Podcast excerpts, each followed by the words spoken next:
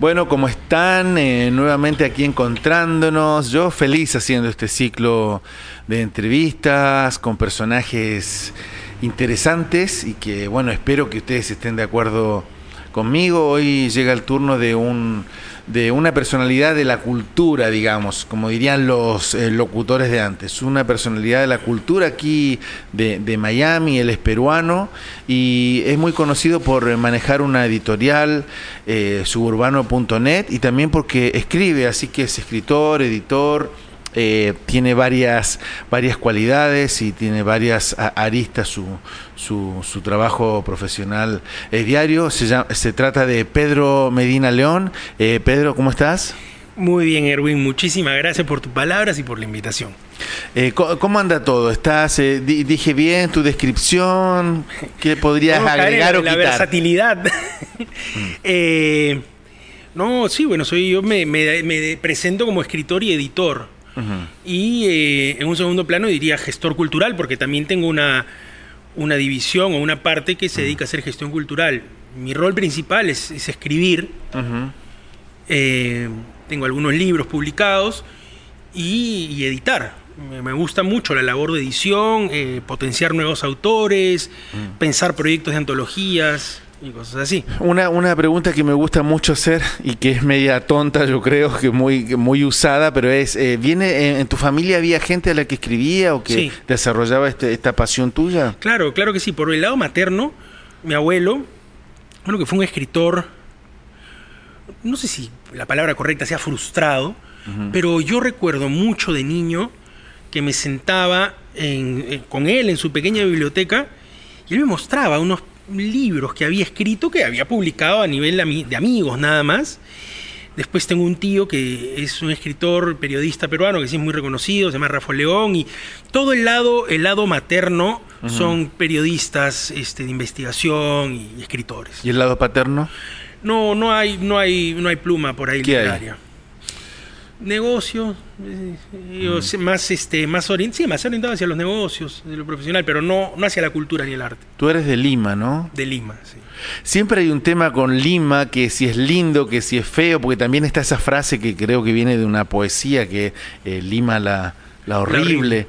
Eh, y, siempre estamos polemizando y los que hemos ido como la gente que ha ido como como me pasó a mí encontramos que es maravillosa no que se, la cuestiona y se habla mucho de eso de la estética de Lima. Claro que sí mira yo te comento una cosa.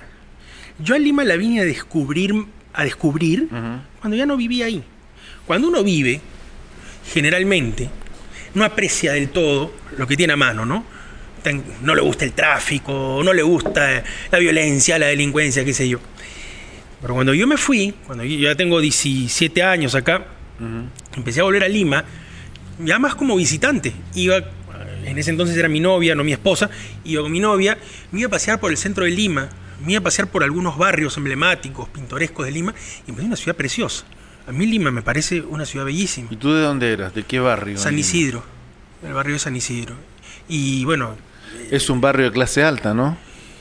Así dicen. ¿Tú eres de clase alta? ¿Vienes de familia de clase alta? No, no. Yo.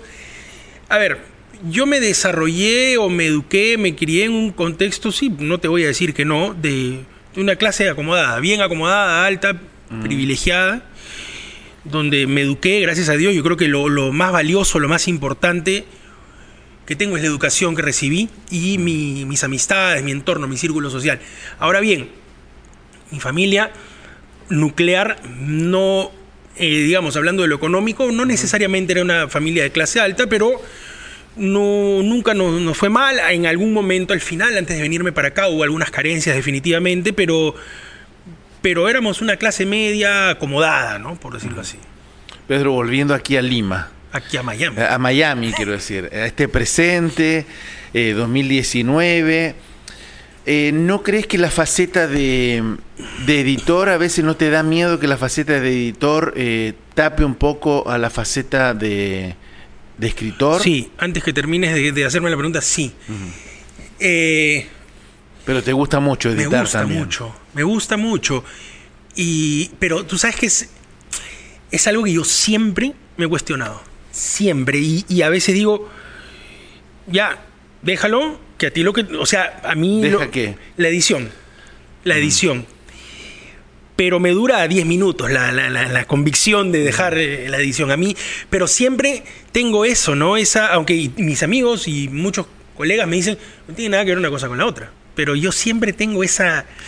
Pero no está un poco eso, esa, ese gusto tuyo por, por editar y por publicarle libros a otros. ¿No tendrá un poco que ver con esa imagen que me dices tú de tu abuelo, con algunos libros que él editaba privadamente y quizás no con la repercusión que hubiera merecido, hubiera querido? Muy probablemente. has pensado? A mí hay algo, sí, yo siempre, siempre, a pesar que mi abuelo murió hace muchos años ya, yo siempre en esto tengo la imagen viva de mi abuelo. Yo siempre digo, yo le decía el tata, ¿no?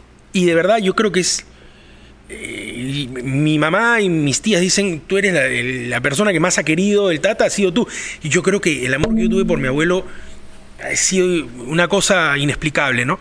Yo siempre me pienso mucho en él, en, todo, cuando hago todo esto, ¿no? Y, digo, ¿qué diría el Tata? ¿Qué pensaría? ¿Estaría contento? ¿Estaría orgulloso? ¿Qué diría de mis libros? Pero sí, o sea, e, es, eso. Y a mí, por otro lado, me, me gusta muchísimo crear eh, comunidad cultural. Mm. ¿cierto? Eh, crear comunidad cultural, un ecosistema literario, que, que, que, sea hacer una movida, una movida cultural, y para eso necesitas escritores, necesitas editoriales, revistas web. Entonces, eso es lo que me, eso me gusta muchísimo. Bueno, estamos conversando eh, hoy con el gran Pedro Medina León, editor del libro suburbano.net. Pongan Pedro Medina León y van a encontrar las cosas que, pónganlo en Google y van a encontrar las cosas que, que ha hecho, que está haciendo ha escrito varios libros también. Eh, Pedro, cuando uno, cuando uno se enfrenta a las páginas eh, en blanco, empieza a escribir mm. historias, ficciones o bueno, a contar, a hacer un relato, eh, ¿qué tanto debe pensar en los demás, en, agradar a los demás? Ya, yo no pienso en nadie. No, sí, no, no, nunca, no, o sea, no sé, mi opinión personal es escribe lo que tengas que escribir. No pienso ni en mi mamá, ni en nadie. O sea, el que le guste bien, el que no, también. Porque al final de cuentas no llegas a un texto honesto, ¿no? Entonces... A mí me pasaba, Pedro, que no sé si... Creo que no tenía el talento de, estos literatos, ¿no? De un, gran literato, pero...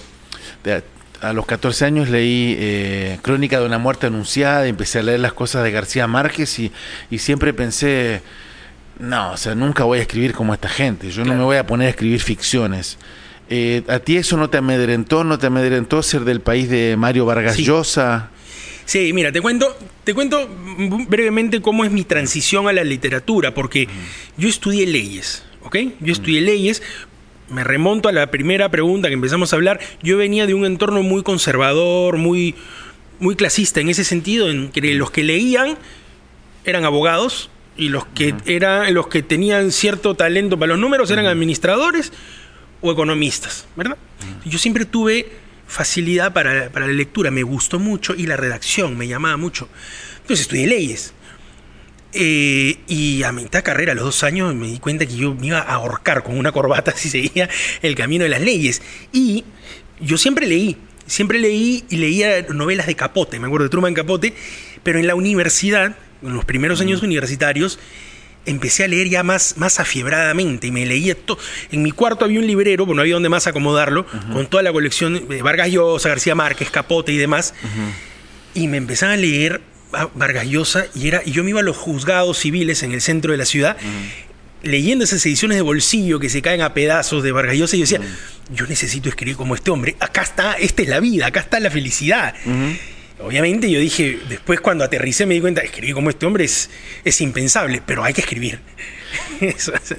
Pedro, me acuerdo yo estando en la universidad y, y enterarme, admito la, la, pues, una, una, falencia mía, ¿no? Como a los 20 años, de 20, 19, 21 años, me enteré de que un escritor en general hacía toda una estructura de un libro. No es que se ponía y iba saliendo de la musa y se inspiraba y un día escribía una, sino que hay que eh, más o menos delinear los personajes, la trama. Mm. ¿Eso tú lo haces también? Claro, claro. ¿Y dónde lo haces? ¿En un cuaderno, en un pizarrón? ¿Dónde? Por supuesto. O sea, yo digo que lo de menos eh, es la musa. siempre vas a tener, no sé, una imagen, algo que te genera una historia. De repente, no sé, la camisa de Jeremías me, me da para escribir una historia. Pero una vez que tienes, pum, se haga el gatillo de la creatividad se ha disparado, yo empiezo en mi cuaderno a tomar muchas notas. Ta, ta, ta. Después agarro los flashcards, las fichas, empiezo a escribir capítulos, delineo a los personajes, los escribo, escribo hasta el árbol genealógico del personaje. Así no, así no vaya a mencionar a su papel en la novela, pero los voy conociendo. Yo me demoro mucho tiempo en el proceso de, de esa, de, de esa fermentación del libro. De hecho, ahora estoy recién empezando a pasar a la computadora un, un manuscrito, fichas que estoy escribiendo hace más o menos un año. Entonces ya, ya veo las fichas, veo el cuaderno y no tengo nada más que hacer. me Pero ya ahí se transforma como en un trabajo, ¿no? Sí, Un trabajo como cualquier otro. es un trabajo. Yo me pongo horarios. Pero lo han hecho todos. Yo me imagino, sí, claro que Claro, sí. sí. García Márquez, todo el mundo. Es que, claro, porque es que si tú te pones a escribir. es que si- ¿Será por eso que nunca pude escribir? Quise hacerlo. no, no me refiero. Es que si tú te pones a escribir una novela ahora- y ahora escribes un capítulo y esperas a que te llegue la musa 45 días después, ya te olvidaste lo que escribís. Entonces, yo cuando ya me siento a escribir, digo, ok, No te tape ahí con la cámara con la mano. ¿Y qué? yo me pongo, me trazo un, un número de horas diarias de escritura. Escribo todo el primer draft, todo el primer borrador, sin parar. Y de ahí empiezo la edición y me asigno unas horas diarias de edición. Son dos o tres horas, ya sea muy temprano en la mañana, cuando es edición, y cuando es escritura es bastante más Me tarde. cansé, yo no ya creo que yo no voy a escribirlo nunca ese libro de ficción. Estamos con Pedro Medina León, eh, que vive en Miami desde hace eh, como 15 años. ¿Cuántos años? Llegué el 2001, 2002. 2002. Eh, quedan tres o cuatro minutos de entrevista. Eh, Pedro, en tres minutos, dos o tres minutos, ¿te animas a decirme, eh, hablarme, mencionarme tus libros y decirme de qué trata cada, cada uno? Tour En tres minutos. Tour es un compendio, una vuelta por la cultura popular de Miami, es un compendio de crónicas y ensayos breves eh, en clave pop sobre la historia de la ciudad, personajes célebres y su relación con la ciudad. Es el primer libro en español que, que cuenta un poco la historia de Miami desde la no ficción. Viaje One Way, que es una antología de escritores de Miami de distintas nacionalidades que edité junto a Hernán Vera Álvarez. Varsovia es una novela de mi serie de libros, Varsovia, y Marginal, de mi serie de libros, donde tiene un personaje que se llama El Comanche, que es un ex, ex inspector privado, eh, que es un vehículo para explorar los bajos fondos de la ciudad de Miami. Siempre tiene algún casito que resolver y ahora está saliendo Nuevo. en estos días Americana, que es una nueva novela de la saga ¿De? Comanche. A ver, de, la- A ver, de Miami, ¿no? Sí, es ambientada en Miami. Es, es, es la primera vez que desde la ficción me propongo contar algo de Miami. Te voy a explicar por qué. Va en dos tiempos. 1958, tiempo presente. 1958, un grupo de eh, jóvenes revolucionarios viven en un chalet en lo que hoy sería la pequeña Habana, eh, conspirando para sacar a Fulgencio Batista de la isla, de Cuba. ¿no? Entonces, apoyaban, de alguna manera, lo que se venía como revolución allá, que era una esperanza para mucha gente. En tiempo real, en tiempo presente, el Comanche, eso es un hostal ahora, y el Comanche vive en ese hostal, aquí en la pequeña Habana, en la calle 8. Y eh, no te voy a decir la conexión que hay entre ellos, entre el pasado y el presente, pero es un viaje entre pasado y presente mientras el Comanche va desenredando un casito nuevo donde tiene que desenmascarar a unos dueños de un telemarketing que lo han estafado él con una plata. Americano se llama. Americana. Americana, Sí. es el nuevo libro de, de Pedro Medina León. Pedro eh, mencionó hace un rato a Jeremías, eh, ya he hecho algunos eh, de estas entrevistas de este ciclo y me, me olvido a veces eh, Jeremías Lawson, que está que es un gran artista, un gran eh, eh, también escritor, eh, cantautor y bueno, está haciendo, está dirigiendo ¿no? Esta- estas grabaciones que estamos haciendo. Espero que disfruten estas entrevistas. Pedro, tengo varias entrevistas anotadas aquí, pero bueno, ya hay que, tenemos que cerrar esto. Me gustaría que, que me digas algo sobre Miami, que recomiendes un par de lugares de Miami, por distintas razones, brevemente.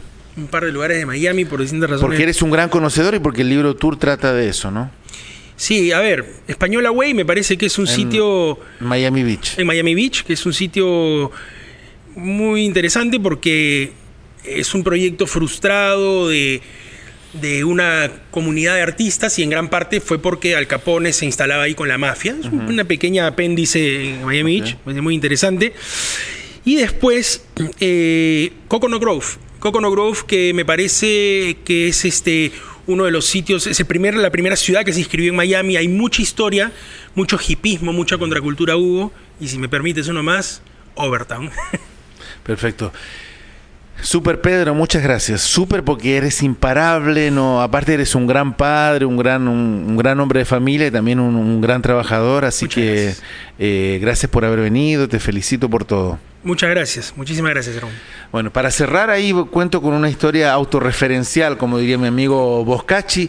Eh, me acuerdo que yo me enamoré de Miami y de casualidad venía de paso, bajé en un taxi en, en Miami Beach, en el Clay Hotel que estaba en la esquina de Washington y Española Way precisamente. Vi ese cielo azul a mediados de los años 90, esa tranquilidad y dije, aquí me tengo que quedar.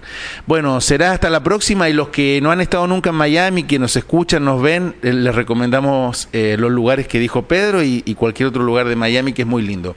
Será hasta la próxima.